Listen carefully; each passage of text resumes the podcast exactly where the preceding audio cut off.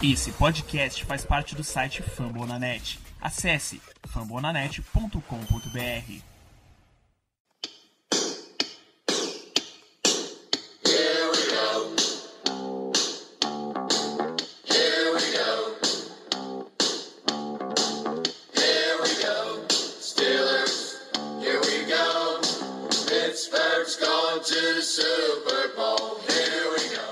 Um bom dia, boa tarde, boa noite para todos os nossos queridos ouvintes. Está no ar mais o Black Yellow Brasil, episódio de número 57. Hoje eu, Ricardo Rezende, estarei aqui mais uma vez como host do programa. Infelizmente, ainda estamos sem a voz aveludada do nosso querido amigo Danilo Batista. E hoje comigo para falar desse grande jogo, dessa grande vitória, dessa grande semana, eu tenho nada mais, nada menos que a presença ilustre do grande Renato Cavalari. Diga aí, Renato, como é que você está? Fala galera, é aquela coisa, né? Eu tô refletindo aqui como um time que perde para Bears e Jaguars lidera a AFC. Então, tô nesse momento lidando com isso e curtindo essa última vitória. Um grande abraço a todos aí, espero que vocês curtam esse programa. Hoje também temos ele, que é o melhor editor do Brasil, o grande Germano Coutinho. Por favor, Germano, como é que o senhor está hoje? Estou muito bem, obrigado, Ricardo. Estou aqui para compartilhar da minha alegria de ser o time número um da EFC. No momento, estamos à frente de todos os outros, todos os outros 15 times. E se a temporada acabasse agora, teríamos a vantagem de ser a First Seed. Então, estou feliz demais e espero que isso continue até o fim da temporada. É isso aí. E diante de um episódio que tem tudo para ser extremamente gostoso, a gente vai começar logo com a parte ruim, para se livrar logo desse assunto que está na nossa pauta. Quando a gente fala de coisa ruim, vem logo na nossa cabeça o com todo respeito, quer dizer, não, não tem respeito. Essa parte não tem respeito algum, perdão. Falar do que o Vontaze Perfect fez ontem no início da partida e de maneira geral. O Perfect já começou a partida no coin toss, se recusando a dar apertar a mão dos capitães do Steelers. Isso é um protocolo quase de jogo, respeito ao adversário. Perfect, com toda aquela pose dele de sempre, não quis apertar. E logo no início da partida, na primeira drive do Steelers, é, em uma corrida do Bell, o Perfect simplesmente desferiu um chute no rosto, no capacete do Roosevelt Knicks na cara do juiz e, o, e nada foi feito contra ele. Hoje mais cedo foi informado pelo Rappaport que a NFL está revisando o lance, mas como era previsível, a NFL não vai suspender um Perfect, talvez porque já, dá, já trata o Perfect como caso perdido. O Bell falou algo semelhante no Twitter, fala que, falando que o Perfect é um cara que não tem jeito mais. Têm algo a comentar sobre o Perfect em poucas palavras, meus amigos? Ele é um verdadeiro criminoso, Ricardo. Não, não tem como a gente definir de outro modo. A torcida dos Bengals, até a própria torcida dos Bengals, na verdade, admite isso abertamente. Falam que ele é um bom jogador, e eu concordo, o Perfect é um bom jogador. Sim, ele é um, um jogador acima da média. Porém, o jeito que ele trata os outros jogadores em campo, os jogadores do time adversário, é algo asqueroso. É algo que não tem espaço na NFL. É um cara que tenta machucar os, os jogadores adversários por querer. Temos diversas evidências disso. Uh, por exemplo, naquele, naquela tentativa de entorse do Tyrande dos Panthers, o Olsen, no qual dele, ele deliberadamente tentou machucar o jogador. E também vários outros. Uh, a, a, lesão do Bell, que foi bem debatível. A questão que ele deu a concussão do Brown. É um cara que não se pode confiar dentro de campo. E sobre isso, eu só queria adicionar mais um pequeno detalhe. Porque a torcida dos Bengals, ela, ela costuma reclamar muito do Mike Mitchell, que é o nosso é, safety titular. Que ele é um jogador sujo, que não sei o que, não sei o que, não sei o que. O Mike Mitchell tem duas ou três faltas pessoais na carreira. O Burfict tem 17. Então, só por isso dá pra ver a diferença entre os dois jogadores. Fora a, as que os juízes, que as zebras não viram, né? Pra considerar a falta também. Porque esse, esse cara, para mim, ele é um, ele é um desserviço à, à comunidade do esporte. É, o Bel falou muito bem, a gente já criticou muito o Bel aqui por certas atitudes e até coisas que ele falou. Mas ele falou muito bem quando ele, quando ele disse que se você quer ser durão, se você quer dar porrada forte mesmo num cara durante o jogo, dentro da legalidade do esporte, beleza. É, numa rivalidade a gente entende que, que uma porrada mais dura pode acontecer até pela motivação de um clássico, né? De, dessa rivalidade. Agora, você ser desleal, você transcende é, a, a, a, ética do esporte com teus colegas de profissão. Dali a pouco, um jogador do Steelers, até o próprio Knicks, pode estar tá lá vestindo a camisa do, do Bengals e eles serem parceiros de time, ser colegas de time. É, então, isso transcende muito o, o que o o que o cara representa para o futebol, é, para o futebol americano. Logicamente, eu, se eu fosse torcedor do Bengals, também teria essa mesma opinião que o Germano citou antes. Como jogador, indiscutivelmente, dentro do, da, digamos assim, do esporte limpo, né, das jogadas limpas, ele é um bom jogador, ele é um bom defensor mas ele é um cara que, para mim, ele não tem mais jeito, realmente, igual o Bel falou, não, não dá mais. Esse cara me dá nojo. O Hermano pontuou bem sobre o Mitchell. O Mitchell tem oito anos de carreira e só duas faltas é, pessoais basicamente marcadas contra ele. O Perfect, como o Germano falou, 17. Aí encerra qualquer discussão que até torcedores do Bengals, blogs do Bengals, estavam tentando comentar hoje para defender o indefensável que é o Perfect. Mas enfim, já falou dos outros, né? E agora a gente vai olhar para o nosso próprio quintal. Como a gente sabe, no domingo à noite, o Martavis Bryant se envolveu em mais uma polêmica no Instagram dessa vez. É, e um post onde um analista de NFL comentou que o Big Ben não olha para o Bryant. Uma jogada de terceira descida para poucas jardas, um passe, que o Ben forçou no Brown e o Bryant estava teoricamente livre na jogada. Então, houveram diversos comentários e um torcedor comentou que o Juju é melhor. Juju seria melhor que o Bryant. E o Bryant foi lá responder o torcedor, falando que o Juju não é nem de perto melhor que ele. E que ele não vai poder mostrar o jogo se ele não recebe bola. Se ele recebe bola, vocês vão ver quem é o melhor. Depois ele fala novamente, um pouco mais abaixo, após ele apagar o comentário, que ele se esforçou muito para voltar para a liga, sem ajuda de ninguém, e que o time não está ajudando ele, coisas desse tipo. Isso uma semana depois dele vir na imprensa falar que está muito feliz em Pittsburgh, do time todo brincar, que o Bryant está muito feliz, o Bryant não quer ser trocado e tudo mais. E agora fica todo mundo com cara de tacho, basicamente. O Foster era um, era um dos que mais estavam brincando na semana passada sobre esse assunto. Falou até que ele vai ser trocado por Cavaliers, que isso virou NBA e coisa desse tipo. Mas analogia que a NBA tem muito mais troca que NFL. E hoje o Foster mudou o tom, falou que o Bryant que responda pelas coisas dele. Eu não vou falar nada sobre isso. Então, em um momento que a gente vive algo tão bom na temporada, uma, uma equipe jogando bem atualmente, é, encaixando, ganhando ritmo. Não há espaço para o Bryant fazer isso agora. Bryant, ele teve mais snaps que o Juju. Bryant, ele não pode justificar que ele não tem chance. O Bryant correu a mesma quantidade de rotas que o Juju. A questão é, se o Bryant não se desvencilha da marcação, o que é que o Big Ben pode fazer? Sei que tem hora que o Big Ben erra, mas também a, jogar pedra só no Roethlisberger. Bryant, é, pelo que ele já mostrou, ele tem muito, uma capacidade muito superior do que está fazendo hoje em campo. Então, teve recepção na red zone que, para mim, ele poderia. Não, ali estava cercado, tranquilo, mas jogadas geral, não jogadas que ele recebeu desvestir mais marcação, mostrar um pouco mais de vontade e tudo mais. A gente vê o Juju ganhando é, espaço, o Juju todo snap tá lá bloqueando, ajudando como pode. O Eli Rogers, em um snap, e um passe recebido, perdão, que teve, o Rogers recebeu um screen, foi para first down, mostrou vontade. Isso não é o que o Bryant mostra.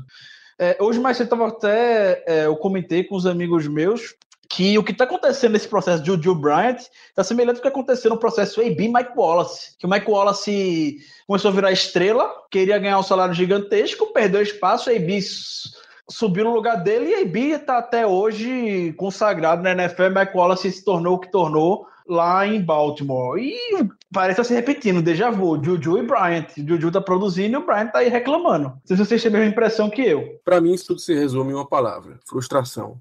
O Brian, como todos sabemos, é um cara extremamente atlético, com um potencial enorme, um cara que poderia ser o adversário número um em vários times da liga, mas que não está tendo tantas oportunidades assim esse ano. Realmente isso é inegável que ele não está tendo essas oportunidades. A questão é que isso se deve a vários fatores, principalmente o que? As burrices dele. O cara é suspenso por um ano por fumar maconha. Isso é totalmente culpa dele. E aí ele volta, depois de um ano sem jogar, sem tanto ritmo de jogo assim também, quer que as coisas voltem a ser como antes. Também não funciona assim. Claro, tiveram outros fatores, por exemplo, uma certa regressão do Big Ben que nós temos observado, que ele não está parecendo tão confiante assim. E, e, e, assim que a confiança do Ben cai, a chance dele jogar bola longa é cada vez menor, que é o que?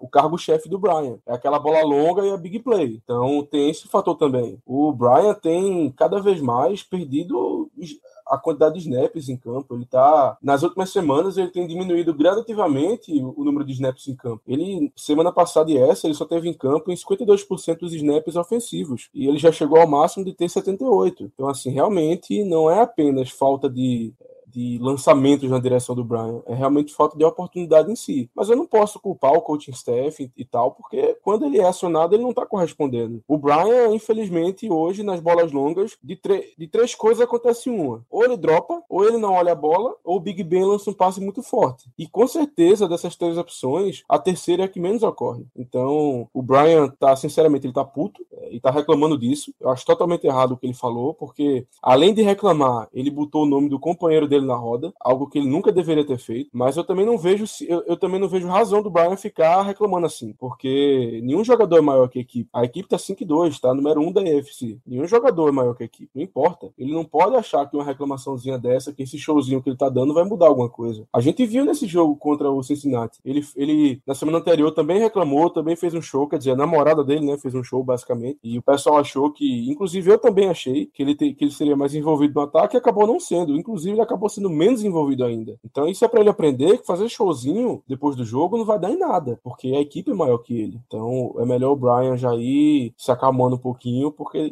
porque ao que parece daqui ele não vai sair nem tão cedo. Então é melhor ele se acostumando com a função dele em campo atual. Ah, duas, duas situações. A, a, em relação à pergunta do Ricardo, eu não sei se eu vejo na proporcionalidade do, da situação a, o que aconteceu com o Mike Wallace e, e o AB.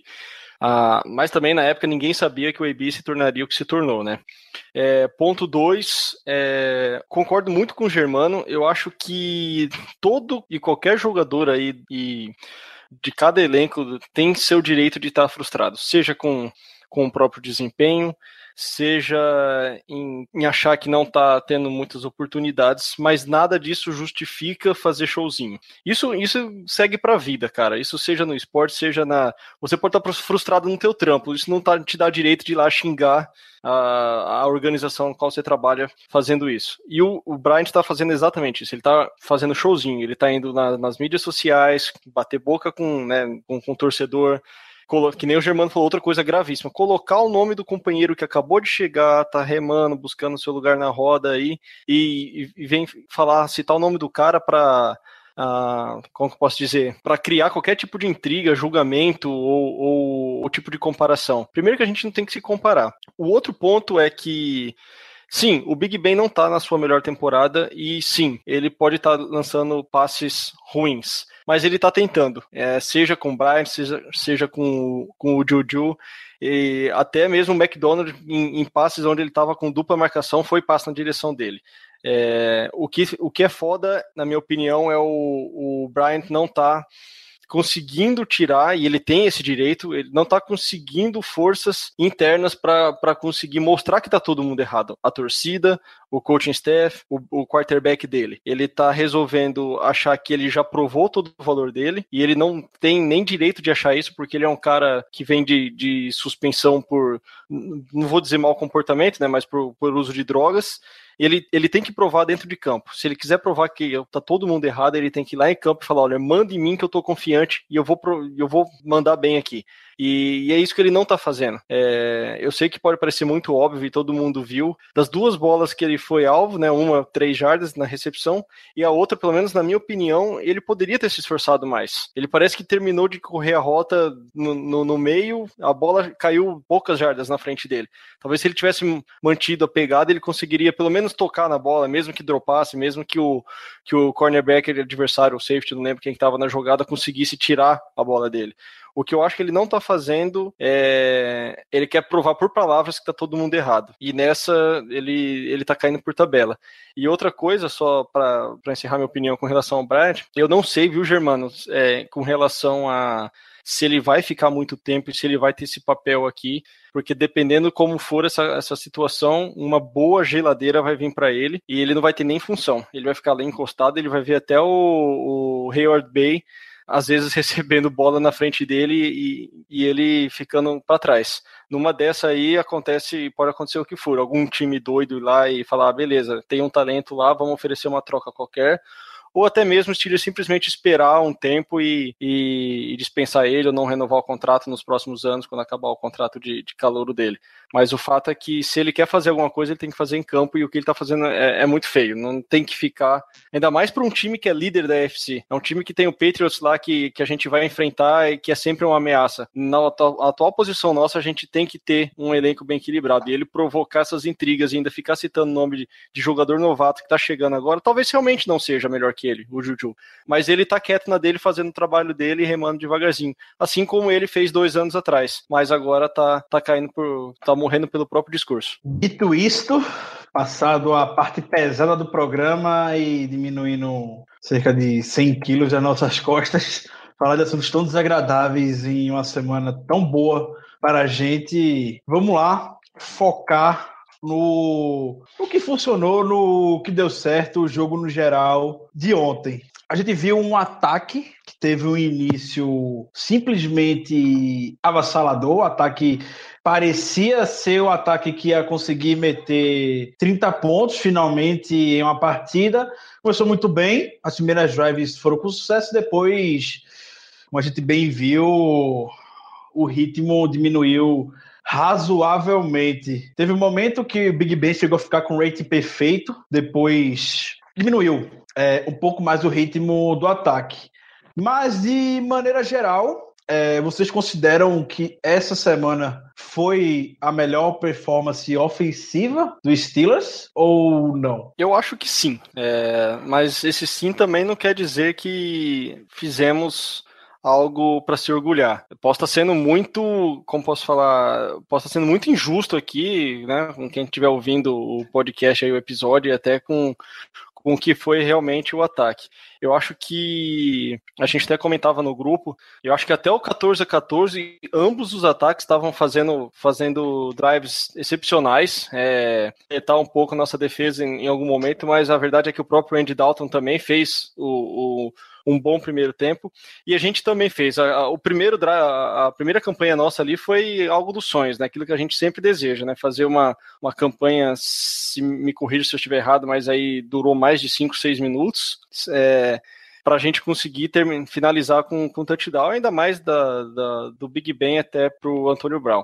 É, eu acho que a secundária do Bengals estava jogando muito bem e, e nossa qualidade e, e, a confiança que o Ben estava é, é, mais importante do que a partida como um todo. É, também, por outro lado, né, me contradizendo já também, com o que eu acabei de falar que não foi também tudo isso, então, assim que o, o Steelers conseguiu o domínio psicológico do jogo, talvez as chamadas ficaram mais conservadoras. Isso aí, obviamente, pode ter caído um pouco o ataque. Né? A gente poderia que a gente pode, como posso falar, a gente poderia ver um ataque para fazer 30, 35, 40 pontos se, se tivesse mantido o, o, que o que fez no primeiro tempo, com com uma variação melhor de jogada, menos screen, é, ou talvez, eu confesso que eu nem lembro de ter visto screen pass, é, o Bell correndo muito bem com a bola, a, a variedade estava muito boa. E, e, tirando a parte do conservadorismo, né, um parênteses para o fake punch, que não teve nada de, de conservador para tentar manter ainda, para conseguir manter a,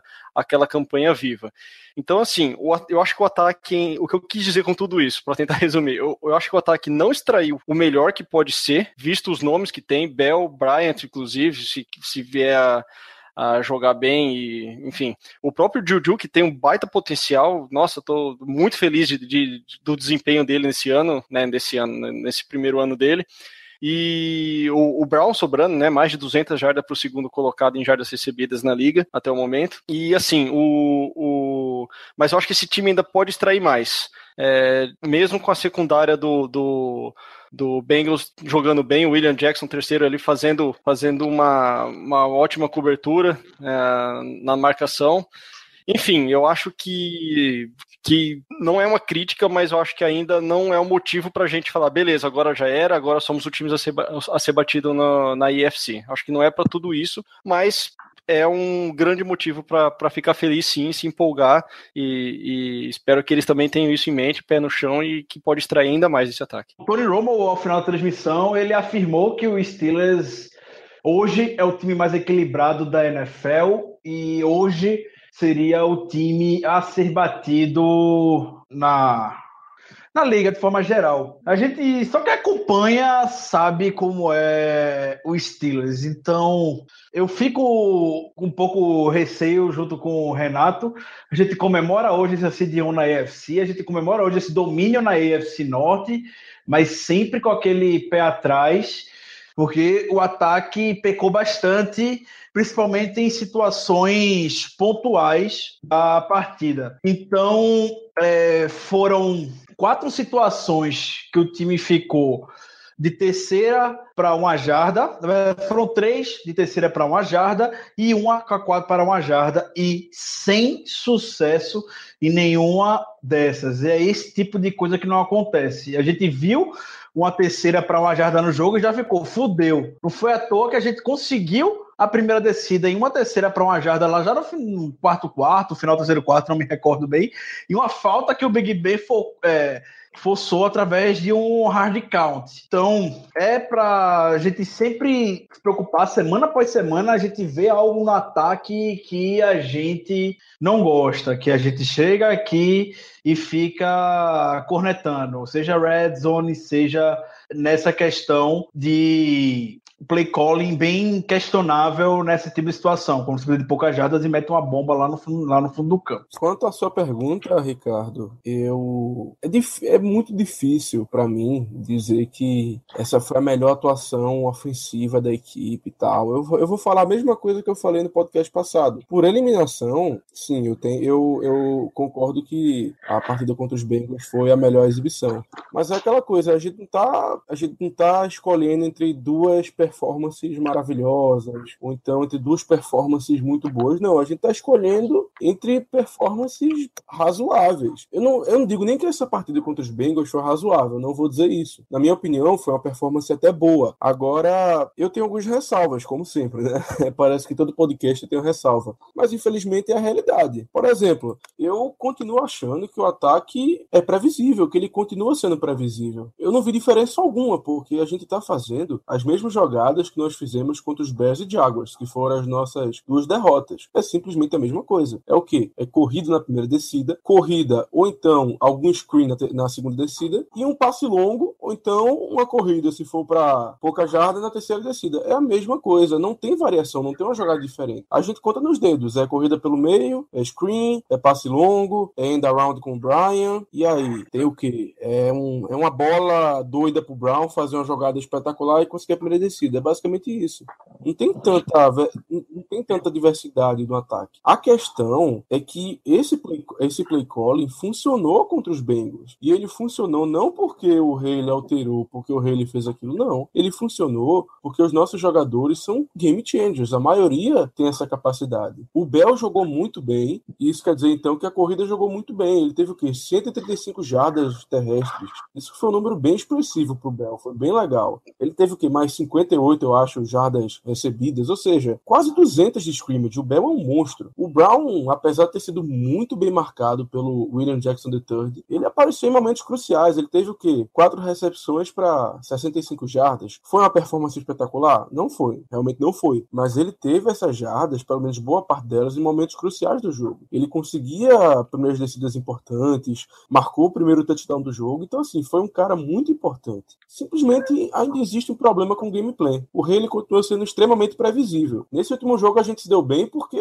os nossos jogadores fizeram o ataque andar. Foi basicamente isso. Mas o ataque não andou porque o gameplay estava diferente. Porque o gameplay enganou a defesa. O ataque funcionou porque os jogadores, os focos do ataque, ou seja, o Ben, o. Não, o Ben também. O Ben não jogou mal, não. O Ben, o Brown e o Bell jogaram bem. Quando os três jogam bem, geralmente a gente ganha o jogo. Isso aí não tem nenhuma discussão. Então, para mim, eu ainda fico bastante preocupado com o Haley, porque essa mania dele de ficar repetindo mesmo gameplay, sendo que vendo que não dá certo, na verdade, é, me deixa com um pé atrás em relação a isso. E é nesse ponto, vocês pontuaram muito bem é, na questão do Brown e do Bell. Estão jogando uma barbaridade nessas últimas partidas. E aí é que tá. Brown, eles têm que 765 jardas nessa temporada, líder da NFL. Isso é 220 jardas a mais que o AJ Green tem, é o segundo colocado. Para elucidar o domínio do Brown nessa temporada em jardas recebidas, entre o AJ Green, que é o segundo colocado, e o Ed Dixon, que é o quadragésimo segundo, são 220 jardas de diferença. Então, E Brown lá em cima primeiro, AJ Green segundo, 220 jardas de diferença. AJ Green segundo, quadragésimo segundo, 220 jardas de diferença. É aí que Brown se domina nessa temporada. O Bell é a segunda semana seguida que ele corre, que ele tem pelo menos 32 carregadas. Isso aí é a primeira vez desde 2013 com Andrew Peterson, na época, no auge dele, pelo Minnesota Vikings. São os únicos jogadores nessa década a terem jogos seguidos com pelo menos 32 carregadas. Hoje, tem alguma defesa, tem alguém que vocês consigam enxergar, isso eu falo da fase atual, certo? Que pode conseguir neutralizar Bell e Brown na liga. Jacksonville Jaguars. Tava pensando nisso. A criptonita do Steelers. Os A Jaguars estão bem, criptonita. meu amigo. Não, eu não, eu não, eu não tô Ei, rindo por causa que é Jaguars, é porque aconteceu, A né? gente, É a, gente tem, a gente tem que parar de ficar rindo de derrota para Jaguars e para Ravens. O Jaguars meteu 30 pontos no Colts fora de casa. O Jaguars merece respeito. Sim, meteram 44, se eu não me engano, no Ravens, depois 30 na gente também. É, o Jaguars merece, a gente não perde para time ruim. O Jaguars está muito bem nessa temporada. Então, para confortar os coraçõezinhos de todos, o Jaguars está voando esse ano e o Bears ganhou ontem de novo. Então, o Bears ganhou do Panthers e o Panthers ganhou do Patriots. Então, entra perto para time ruim. Ou seja, o Bears é maior que o Patriots. Exatamente. Lógica, é lógica A só. lógica, lógica correta. Olha, falando dos Jaguars rapidamente, é, nós éramos o, o segundo time em sacks na temporada, antes da partida contra os Bengals. Eu não sei é, em que colocação estamos agora, apesar dos quatro sacks na- no jogo. E os Jaguars eram o primeiro. E, inclusive, eles marcaram, eles marcaram não, eles fizeram 10 sacks no, nos Colts, ou seja, Segunda vez. uma média muito absurda. Segunda vez, né? Contra o. No início da temporada, contra o Texas. Texas também conseguiram. Então a defesa do Jaguars é real. A defesa do Jaguars está muito bem. Obrigado. Ricardo, foi eles que- estão num, eles estão num pace, eles estão numa média para ultrapassar o recorde histórico da NFL, que é de, se não me engano, 72 sacks. Eles estão com a- eles estão é, eles estão numa previsão, se continuar assim, pela média deles, eles vão acabar com 75. Isso é um absurdo. Diga-se de passagem, o Jaguars dominou o Colts ontem, jogando sem o Fournette. Quem tava correndo ontem era o Ivory e o Yeldon. Já estão sem o Allen Robinson. Então, o Jaguars. Vamos acabar esse mito. E se eles perdeu pro Jaguars, mas o Jaguars é bom. O Jaguars não é ruim, não. E os Bears ganharam dos Panthers com quatro passes completos do Trubisky. Olha aí, o Bears é bom. O Bears é maior que o Patriots. Boa, Renato. Acabou-se. Ai. Olha, Ricardo, deixa eu, oi. só, deixa eu só completar uma coisinha do ataque que eu esqueci. Pode falar. Eu acho que eu tô ocupando, é, enquanto o Caio tá fora de combate, eu tô ocupando o posto dele de xingar o time, porque eu só tenho coisa negativa, infelizmente, é, para comentar agora. Claro, gostei da atuação do ataque, gostei. O ataque melhorou, melhorou, mas tem muita coisa negativa ainda, até porque pela expectativa que a gente tinha desse ataque. Então, assim, é, eu, eu eu queria também comentar uma coisa que eu esqueci, duas coisinhas na verdade. Primeiro, o quão ruim nós fomos nas conversões de, de terceira descida. Nós só convertemos em duas oportunidades de 11 tentativas, ou seja, 18%. Isso é muito pouco. E várias foram para terceira para um, terceira para dois, terceira para três. A gente foi muito mal nisso. E, de novo, a nossa eficiência na red zone precisa melhorar. Se eu não me engano, foram quatro, quatro idas à red zone adversária, no qual nós só conseguimos pontuar o touchdown uma única vez, que foi no primeiro drive, aquele drive maravilhoso, como o Renato bem pontuou. Então, assim, é, diante de uma atuação, de novo, muito boa da defesa, a gente conseguiu ganhar o jogo, é, tendo essa, essa atuação fraca do ataque na red zone adversária. Das quatro vezes foram um touchdown e três field goals. Então, se um dia, se um jogo, a defesa não tiver num, num dia legal, não tiver bem, e a gente depender do ataque, esse ataque vai ter que pontuar na red zone. Isso não tem, não tem acontecido e me preocupa bastante também. Só para elucidar a questão de problema na red zone e que não é novidade, o Boswell chegou ao seu quinto jogo na NFL com pelo menos quatro field goals é, em uma partida.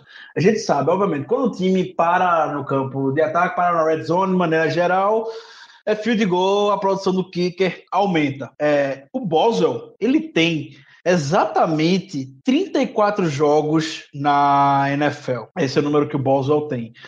15% deles ele tem pelo menos 4 field goals. É um número bastante razoável. A gente já viu, o Boswell tá no Steelers faz 3 anos. Três temporadas, 2015, 2016 e agora 2017. Então, pouco tempo, o cara já tá com números lá em cima dentro da história do Steelers. É um reflexo direto da ineficiência, dos problemas que o Steelers enfrenta é, na Red Zone. E ontem também, em especial, como o Germano bem falou, a questão das terceiras descidas.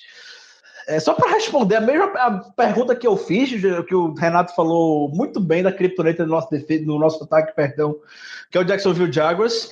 É, vou bater na tecla, que a gente já comentou aqui, já comentei no Twitter, que quem pode parar o nosso ataque é o senhor Todd Haley e ele consegue fazer isso como ninguém.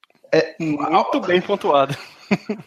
Ao final, ao final do primeiro tempo, a gente tava, a gente chegou na boca da end zone, prova- a gente nem esperava chegar, mas o Big Ben mandou uma bomba e o Brown sofreu uma, uma interferência, o Steelers ficou em situação de gol e a gente na expectativa dali tem que sair um TD, se houve oportunidade a gente tem que aproveitar. E o Big Ben comentou ao final do jogo que ele queria seguir no passe, mas o senhor Todd Haley quis seguir na corrida. E o resultado foi o que a gente viu, né? Big Ben ouviu o técnico, seguiu na corrida, o Bel correu uma jogada, faltando sete segundos para acabar o, o primeiro tempo, dava para fazer mais uma jogada.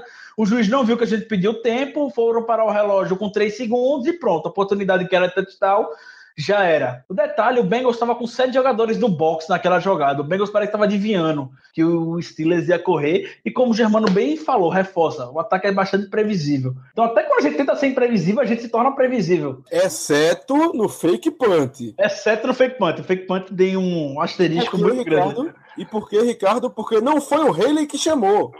Foi o senhor Denis Smith, um abraço, senhor Denis Smith, agenciado pelo Caio também. Eles já vinham treinando. Essa... O Steelers chegou no jogo com a mentalidade de fazer um fake. Eles treinaram, eles estavam prontos para fazer um fake, em seja qual for a situação no jogo de hoje. Então viram a oportunidade, Denis Smith foi lá, ó, se liga aí.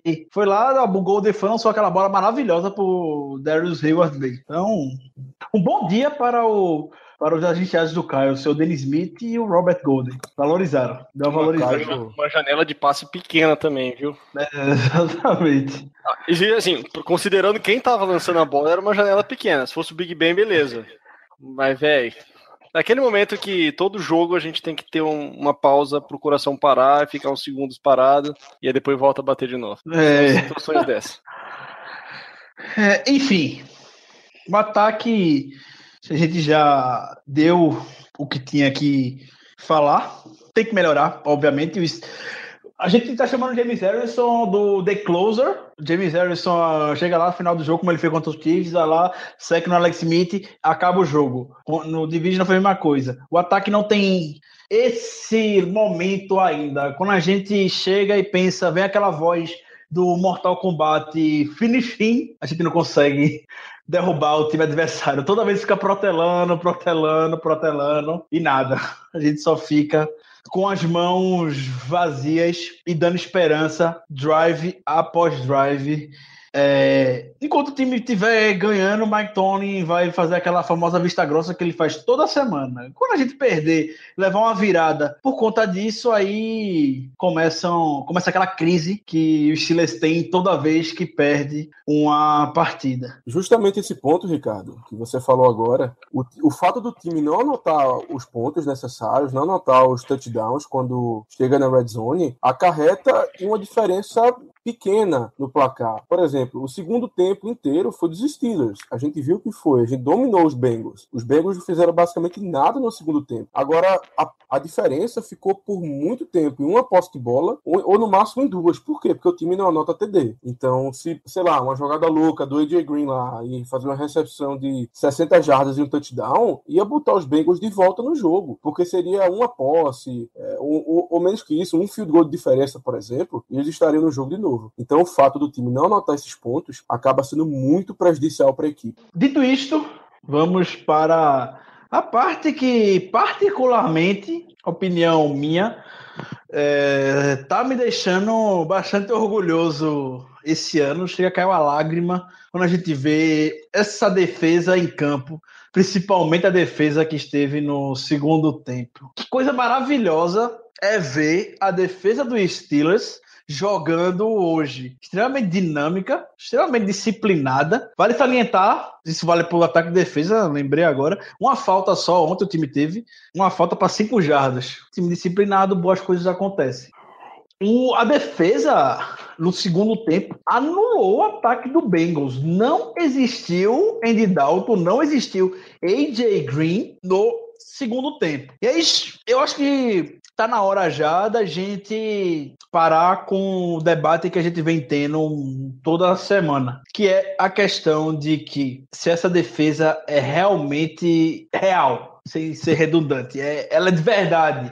Se vamos parar de menosprezar o adversário e vamos exaltar mais o que a defesa vem fazendo em campo. Essa impressão só fica comigo ou vocês também compartilham dela? Só lembrando, o que a gente, a gente parou o Chiefs semana passada, o Chiefs foi. Eu sei que a defesa do Oakland não é, é, não é lá essas coisas, mas o Chiefs deitou e rolou no ataque de Oakland, apesar da derrota. Tyreek Hill, Karen Hunt com mais de 100 jardas novamente, Hill com mais de 100 jardas, etc. E contra a gente, eles não tiveram, não, não tiveram a menor chance de jogar. Vocês têm a mesma sensação que eu? A defesa é de verdade? A defesa vem provando, partida a partida, que ela, indiscutivelmente, é a melhor parte do time. Isso surpreende muita gente, inclusive nós três, tenho certeza absoluta disso. Ela tem enfrentado times de diferentes estilos, ela enfrenta times que adoram correr com a bola, feito os Bears e os Jaguars, no caso as nossas duas derrotas. Ela enfrentou times bem equilibrados, feito o Kansas City Chiefs e também os Bengals nessa última rodada. Ela, assim, eu talvez, talvez não tenha enfrentado um time que lance muito a bola, realmente, tem, tem faltado isso. Até porque, incrivelmente, nós somos a melhor defesa contra o jogo aéreo, ou éramos até essa partida contra os Bengals, não sei se o ranking teve alguma alteração, mas enfim, somos uma das melhores por além de mérito da defesa, porque os quarterbacks que nós enfrentamos até agora não é, não lançaram muito a bola contra a gente, mas enfim, ela realmente tem se provado que ela é de verdade, que é a nossa o nosso ponto forte até agora. Agora essa essa anulação dos Bengals, para mim é de fácil explicação. Tem um motivo muito fácil. E esse motivo é simples. Começou a escurecer em Pittsburgh. Foi muito nítido Ricardo, foi muito nítido. o bold prediction que a gente deu antes do jogo, que o Dalton ia destruir no primeiro tempo, mas com a com o fim do sol em Pittsburgh, com a noite chegando, o fogo dele ia apagar, ele, iria lançar três interceptações. Foi quase, ele lançou duas. Aí foi quase, foi isso que aconteceu, mais ou menos. Basicamente, e assim, não sei se vocês notaram, mas eu tava. Eu notei quando eu tava assistindo o jogo que momentos antes da primeira interceptação do Dalton, mostraram a torcida de Pittsburgh lá, um, a câmera virou pra torcida, e ao fundo você via que o céu já tava ficando um pouco mais escuro, que o sol já não aparecia tanto. Não deu outra, eu sabia. Quando mostrou o sol, eu falei, o Dalton vai fazer alguma merda. Acho que deu duas jogadas e ele foi interceptado. É muito nítido isso, bicho. É impressionante. Assim que o sol começa a sair de cena, parece que as habilidades de, do Dalton de futebol americano saem do corpo dele. É impressionante. Acho que ele viu assim, olhou para cima e falou: Eita, prime time, lascou. Aí fodeu. Aí lançou a interceptação. E aí você sabe o que aconteceu no final.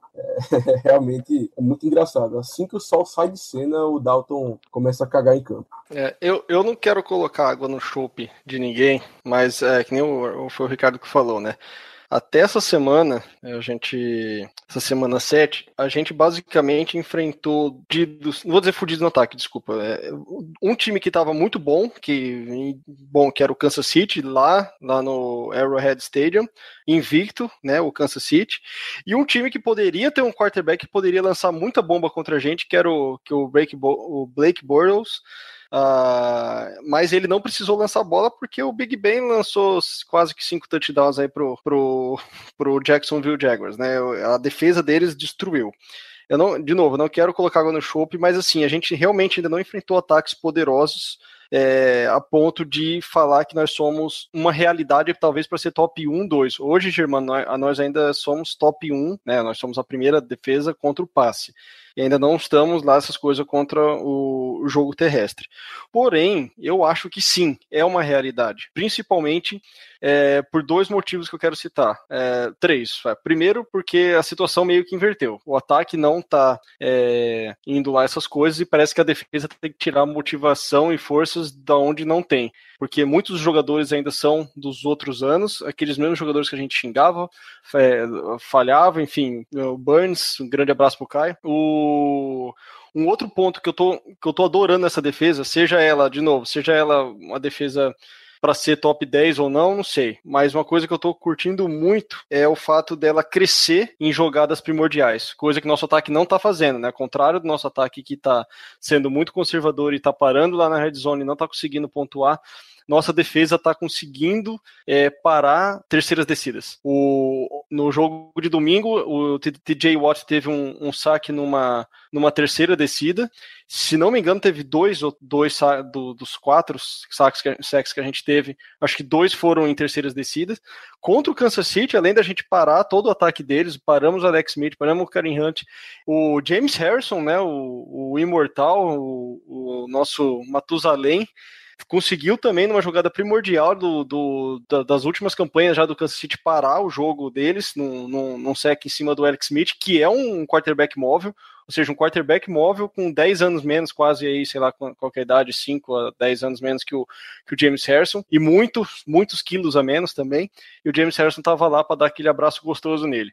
E então, assim, eu acho que sim, é uma realidade nossa defesa, mas não é uma realidade para ser primeira na liga esse ano. Eu acho que a gente ainda tem números maquiados pelos pelos jogos, pelos adversários que a gente teve, com exceção do Kansas City, é, que teve que tem realmente um bom time, um bom ataque e jogando em casa. E, é por esse jogo que eu me baseio mais e, e por essa situação de, de crescer em momentos oportunos. Faltou um terceiro ponto, né? Ponto, eu diria que eu não sinto que, que o nosso front seven, principalmente, está cansando. Isso é muito bom a gente reclamou no jogo contra o. nesse último jogo contra o Bengals que não teve muita pressão.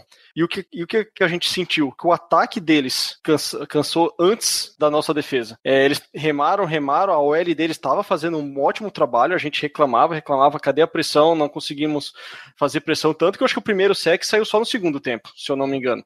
E, e no final do jogo, nossa defesa ainda estava todo vapor. E eu não vou aqui falar, ah, mas aí foi a OL do Bengals que diminuiu o ritmo e que cansou. Não, eu, aí eu acho que a nossa defesa que está numa saúde muito boa. a gente está com um preparo físico muito bom e o tempo que ficamos em campo com nossa defesa, o time está jogando muito, no sentido de esforço, de uso de força. Às vezes não dá certo realmente, às vezes falta até são, são decisões ridículas, principalmente do Burns, às vezes, mas é incrível como não sinto que essa defesa está cansando. E se precisar fazer uma jogada que exige muita força no final, do, do no meio do quarto período, eles vão estar tá lá fazendo. E, e, isso é uma coisa primordial para a gente manter essa constância aí até o final da, da temporada. É, um ponto que o Renato comentou é, foi sobre os adversários nessa temporada que eu concordo.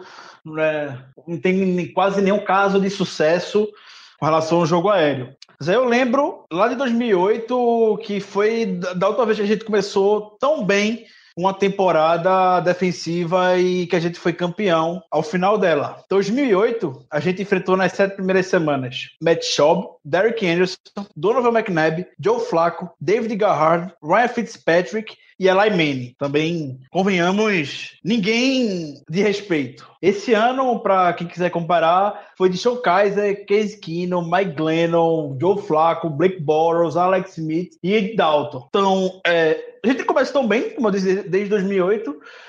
E por isso que a gente tem, obviamente, né, querendo comparar com a possivelmente uma, uma das melhores defesas que a NFL já viu, que era aquela é, 2008. Mas, mas só dá, dá mais crédito para esses meninos. A defesa jovem apanhou muito já. A gente já criticou tanto eles tudo mais.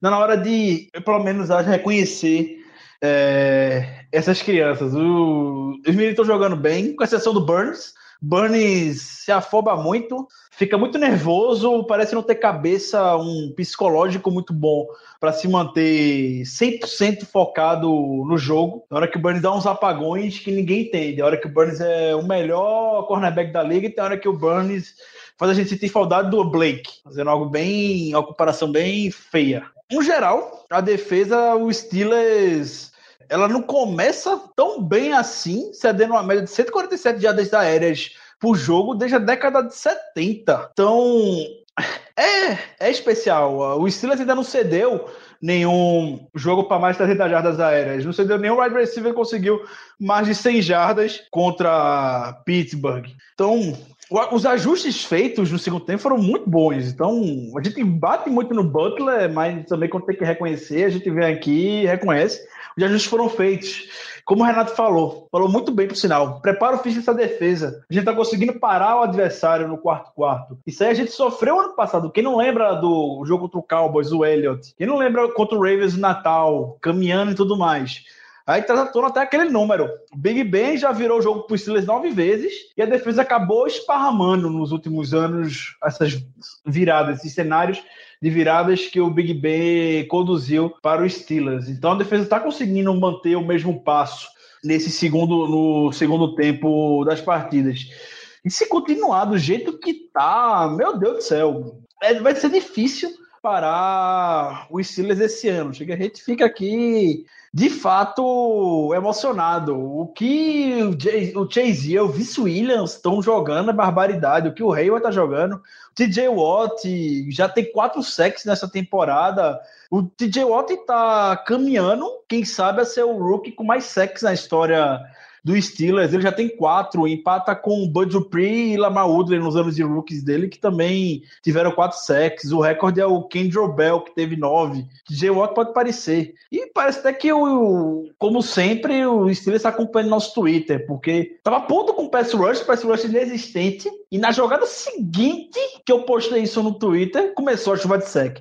Foi TJ Watt, foi Tyson Alualo, foi Bud Dupree indo para cima do Andy Dalton. Então, é, é de, é de emocionar. AJ Green foi um no factor na partida. O Bengals teve 20 jardas no segundo tempo. 20 jardas no segundo tempo. Isso é absurdo quando você está enfrentando um dos melhores receivers da liga, que é o AJ Green. Por sinal, segunda partida consecutiva é que o AJ Green não consegue fazer nada contra os Steelers. São cinco recepções, 79 jardas e nenhum touchdown. Lembrando os bons tempos de Ike Taylor marcando o AJ Green. Então, é, é é sucesso. É, hashtag para mim empolgou com essa defesa, mas eu, eu espero estar tá aqui semana que vem que seja um discurso, porque aí contra o Stafford o ataque aéreo do Lions o cenário é um pouco mais diferente. é, é foda, cara. É, é, que desde 2000 e Bom, desde que a, a, desde o último título, ou, ou melhor, desde o último Super Bowl que a gente participou, a defesa ela envelheceu, né? Ela teve aquele declínio pelo envelhecimento do, dos nossos grandes ídolos, né? Vários ídolos naquela defesa de que foi se construindo nos anos 2000 e até renovação. E a gente acertou, errou alguns drafts, enfim estamos começando a colher os frutos agora. É totalmente entendível que a gente fique com esse pé atrás, principalmente pelos. Pai, vamos colocar aí de 2012 para cá, que a gente tem sofrido bastante com a defesa já, né? E, mas, mas eu concordo, viu, Ricardo? A gente tem que curtir o momento. E se esse momento durar só essa semana, vamos curtir esse momento, porque cara, eu tava já desacreditando que eu veria ali a, a defesa dos Steelers top 5, top 10 ali da liga, é, e com propriedade, sabe? Você falou muito bem no início do tema, quando a gente começou a falar de defesa. A gente tem que parar de falar também, ah, mas só os adversários são ruins. Eu sei que eu bati muito nessa tecla em relação ao jogo aéreo, que a gente. É, mas sim, é uma realidade, talvez. É, não vou dizer para ser dominante, mas a gente tem que curtir esse momento. É, curtir o, uma coisa que eu esqueci de falar é o seguinte: você comparou com 2008. Você fez uma comparação muito interessante. É, de novo, não, não necessariamente seremos igual a 2008. Mas pensa pelo lado, pelo lado psicológico. Ah, foda-se, essa é a verdade. Foda-se que se, se a gente enfrentou Andy Dalton uma merda, se a gente enfrentou o, o, os quatro quarterbacks mais interceptados da liga estão na AFC Norte, com, com, com, e o Big Ben é um deles. Simples assim, a gente está enfrentamos então Browns, Bengals e Ravens com quarterbacks terríveis.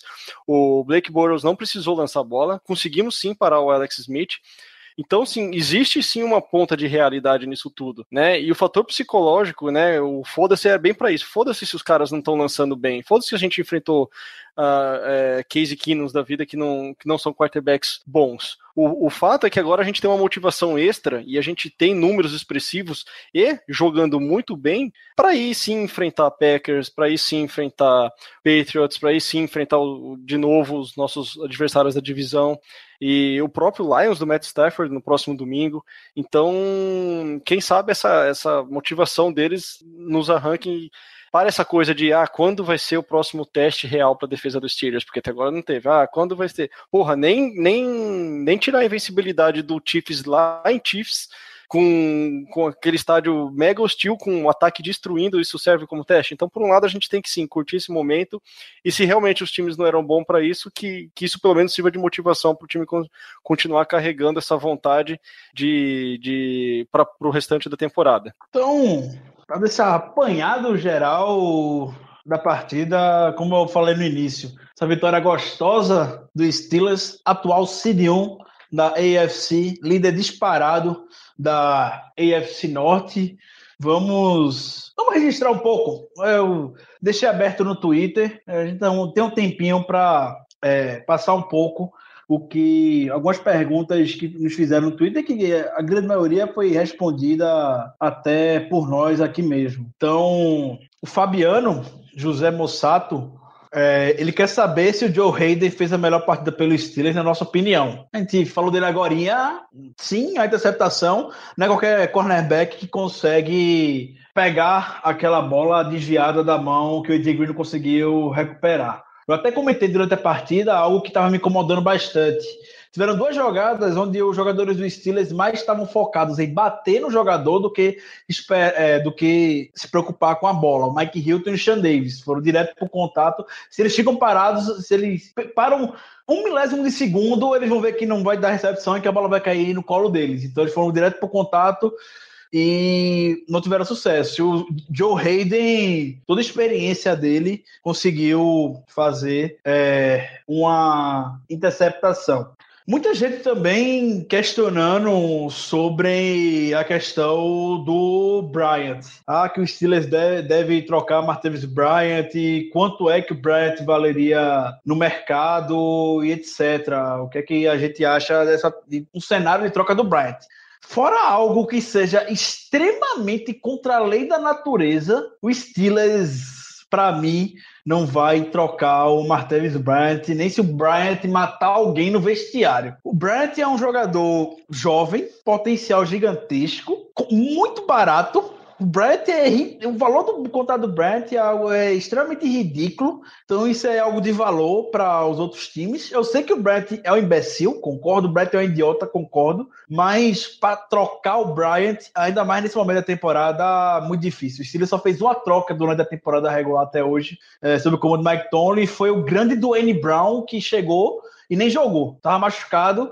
Foi a troca com a Arizona Cardinals e nem entrou em campo. Então, não, se for algo absurdo, quando eu digo absurdo é a escolha de primeira, segunda rodada de um draft que alguém esteja disposto a dar pelo Bryant e o Steelers não vai se desfazer hoje dele. Como o Renato muito bem falou, a gente se livrar do Bryant agora para dar para algum potencial adversário do, da AFC, algum possível cenário de Super Bowl, não, isso aí não é move que é para ser feito agora. O Bryant pode ficar na geladeira, o Bryant pode ficar inativo, mas dispensado ou cortado, eu acho extremamente difícil que isso aconteça. Vocês compartilham dessa opinião? Eu compartilho, Ricardo. Eu não vejo valor suficiente para a gente trocar o Brian. Eu estava, inclusive, discutindo isso hoje com um amigo meu que torce para os Dolphins, que ele estava é, falando, discutindo, conversando comigo sobre isso. E eu cheguei à conclusão de que, atualmente, no máximo que eu vejo é um time oferecendo uma escolha de sexta rodada, no máximo quinta rodada para o Brian, por toda a história é, dele com, com a maconha, com as drogas, porque qualquer vacilo dele agora é uma suspensão ad infinitum, né, pela NFL, a lá Josh Gordon. Então, por isso eu não, não vejo é, grande valor. E, e eu só digo que seria uma sexta, uma escolha de sexta rodada ou uma escolha de quinta, porque o Brian é um, um, um freak, ele é um cara extremamente atlético, do jeito que a gente sabe, com um potencial enorme. Então, por isso é que eu consigo imaginar algum time dando alguma coisa por ele. Mas eu concordo com você, na, na situação atual é melhor deixar ele por aqui mesmo, até por ele ser muito barato, e, em vez de acabar reforçando algum time que talvez lá na frente possa nos enfrentar, porque todos nós sabemos o que o Brian é capaz de fazer em campo. Eu também acho, compartilho, perfeita a tua opinião, Ricardo, tua resposta, e é, não faria sentido algum realmente, acho que mais fácil uma geladeira e quem sabe nos treinos se ele provar que ele pode dar a volta por cima, ele vai aos poucos se reintegrando aí no melhor jogo dele. Fora isso, geladeira nele no máximo. Muito bem. Só deixar registrado um abraço para os ouvintes de sempre, que vocês no Twitter são maravilhosos. Eu não tenho palavras para descrever o que a gente sente por vocês e por todo o carinho que esse perfil ganha nas redes sociais. Então, um grande abraço para o João, para o Fernando, pro Ortiz, pro Dantas, pro Alberto Henrique, pra Mariana Balzani, pro Walter Montefusco, pro Ricardo Coutinho, pro Grande X. É, é sério. O Hit Mil Grau, que tá sempre lá com a gente, conectando todo mundo. É, de verdade, o- os elogios que vocês fazem semana após semana, o feedback que vocês dão pra gente é muito legal, é muito importante, é isso que motiva a gente a estar aqui semana após semana, tá durante jogo, tá no dia a dia cotidiano, vivendo o que a gente ama para compartilhar com vocês. Então, todo um abraço nosso para cada um dos nossos queridos ouvintes e seguidores, pessoal. Considerações finais, aquela parte maravilhosa. Então, vamos lá pro de sempre. Germano, palpite do jogo. Vamos lá, uma bold prediction e uma consideração final. Tempo. Consideração final. O nosso queridíssimo Chris Boswell está merecendo ser o quarto integrante dos Killers Bees no lugar do Brian. Bold prediction para o jogo contra o Detroit Lions. Defesa vai conseguir três interceptações contra o Matthew Stafford e mais uma vez vai assegurar a nossa vitória. Palpite. Diante das três interceptações da defesa, eu vou dizer que duas vão se tornar touchdown, que inclusive já é por si só uma bold prediction, com a melhor eficiência do time na red zone adversária. Então, por isso, eu vou dizer que o jogo será 27 a 14. Muito bem. Renato, por favor, sua consideração final, seu palpite e sua bold prediction. Mais uma vez, um prazer, como sempre, estar aqui. É, vida meio corrida e tende a ficar até mais corrida nesse próximo ano, viajando, correndo, enfim, mas a gente, sempre que possível tentar fazer parte desse, desse grupo maravilhoso que é o Black Yellow Podcast. Uh, minha bold prediction, eu diria que, que não vou muito além, eu vou, eu vou, dizer que a gente tem uma interceptação da linha defensiva. Um dos nossos DLs vai, fazer uma, vai ter uma interceptação. Uh, o, o resultado do jogo, eu acho que vai ser apertado, mas a gente consegue parar o, o Stafford. E se estão falando de teste, talvez a gente consiga aí mais uma vez segurar a menos de 20 pontos. Eu diria que o jogo vai ser 26 a 19 para os Steelers, é, cheio de field goals. E mais uma vez, é isso aí. É, em relação ao time, se a gente tiver menos distração no ataque, né? E ataque leia-se Brown, é, é, desculpa, Bryant, é, porque o Big Ben e suas más atuações, digamos assim, é, isso aí a gente confia no nosso quarterback. Eu acho que se o ataque engrenar só um pouquinho, aí sim uh, a gente pode ter uma confiança um pouco maior de falar, beleza, pode vir quem, quem, quem, quem quer que seja, que acho que sim, esse ano é o ano que a gente é o time a ser batido, mesmo que isso aconteça, mas a gente tem que ser referência um dia. E mais uma vez, obrigado a todos aí, os ouvintes maravilhosos que o Ricardo já citou, e um prazer imenso. Sempre bom ter a sua companhia aqui conosco, Renato. Venha mais vezes, como você sabe, você é um dos idealizadores desse grande projeto e tem cadeira mais do que cativa aqui nesta grande mesa redonda que cruza o país. A minha consideração final fica de forma geral para a temporada é que tá difícil não se empolgar. O Steelers tem, pelo resto da temporada, a segunda tabela mais fácil para de agora em diante. Só perde para do Jackson, só perde para do Jaguars. Então, a gente vai enfrentar um Packers sem Aaron Rodgers, a gente vai enfrentar um Patriots que vem cabaleando e dentro de casa. Se a gente tiver completo nesse dia, no mínimo, é, vai dar jogo. Não, tá difícil não é, se controlar de não soltar hashtag empolgou, mas um, um cenário pra gente é muito, muito, muito bom, talvez melhor do que a gente fosse esperar. Há duas semanas atrás, depois da derrota contra o Jaguars, a gente estava aqui discutindo se estava na hora de pensar em draft. E hoje a gente está liderando a AFC tá uma derrota do Eagles de ter a melhor campanha da NFL, basicamente. Então, é, vamos lá, jogo após jogo, a gente já quebrou muita cara, a gente já teve muita lição. Minha bold prediction para a partida vai ser uma boldaça prediction que o Matthew Stafford não passa das 100 jardas domingo. 100 jardas aéreas não passa o Matthew Stafford, a defesa vai Nossa fazer... senhora! Caralho. Hashtag. Hashtag empolgou. Hashtag, Hashtag.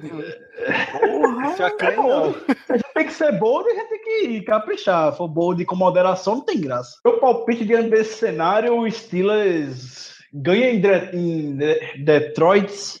Steelers, como a gente sabe, ama, ama de coração jogar em prime time. O time cresce, o time gosta de ter os holofotes nele nesse, é, em jogos à noite, de forma geral. Então, o Steelers vai vencer esse jogo por 35 a 10. Finalmente o time vai passar das 100 jardas em uma temporada. A gente chega na para bye week com a campanha de 6-2. E é isso, pessoal. Espero que tenham gostado. Continuem dando os feedbacks que vocês sempre comentam, falam com a gente no Twitter. Eu sei que tem hora que não dá para responder, mas acreditem, como vocês estão aqui, é ainda bem, obrigado. É muita coisa que chega pra gente. Vocês interagem muito com a gente e é o que a gente mais gosta de fazer com vocês. Então, até por conta da rotina, tudo mais, trabalho, etc., a gente acaba devendo um pouco, mas fazemos o possível para conversar com todos vocês. Então, por favor, continuem lá conosco. Alguém falar mais alguma coisa? Eu estou apenas esperando o seu trocadilho perspicaz do podcast de hoje. Eu não sou feito Danilo, eu penso todo na hora. Mas se você não quiser levar o Steve Arm do Le'Veon Bell, AK Drake Kirkpatrick no jogo de ontem, dê lá cinco estrelas para nós no iTunes, ajude a divulgar nosso trabalho para mais torcedores do Steelers. Vamos chamar mais torcedores do Steelers aqui no Brasil. A gente tem uma nação, uma torcida gigantesca aqui no país e pode acreditar, tem muita gente que ainda não conhece o nosso trabalho. Então, como sempre, convida lá um amigo, pergunta se Ele já tem time da NFL, convida ele a ouvir nosso podcast, vai que com ele ouvindo a gente aqui, toda essa empolgação, hashtag empolgou, esses números, ele vem se juntar a esse lado maravilhoso que é torcer para o Steelers. Como vocês sabem, o podcast está disponível no site fumbledanet.com.br. Essa parceria longa já vai já chega a anos, é anos, já tem um ano de parceria com Fambonanet.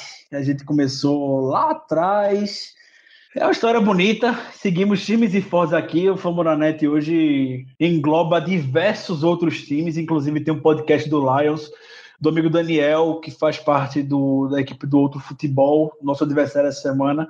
Então fica o convite para que vocês possam é, ouvir também o podcast dele. Aplicativos em geral, WeCast, Podcast Addict, iTunes, vocês conseguem nos ouvir. E é isso. Um grande abraço para vocês e até mais. Yeah. Uh-huh.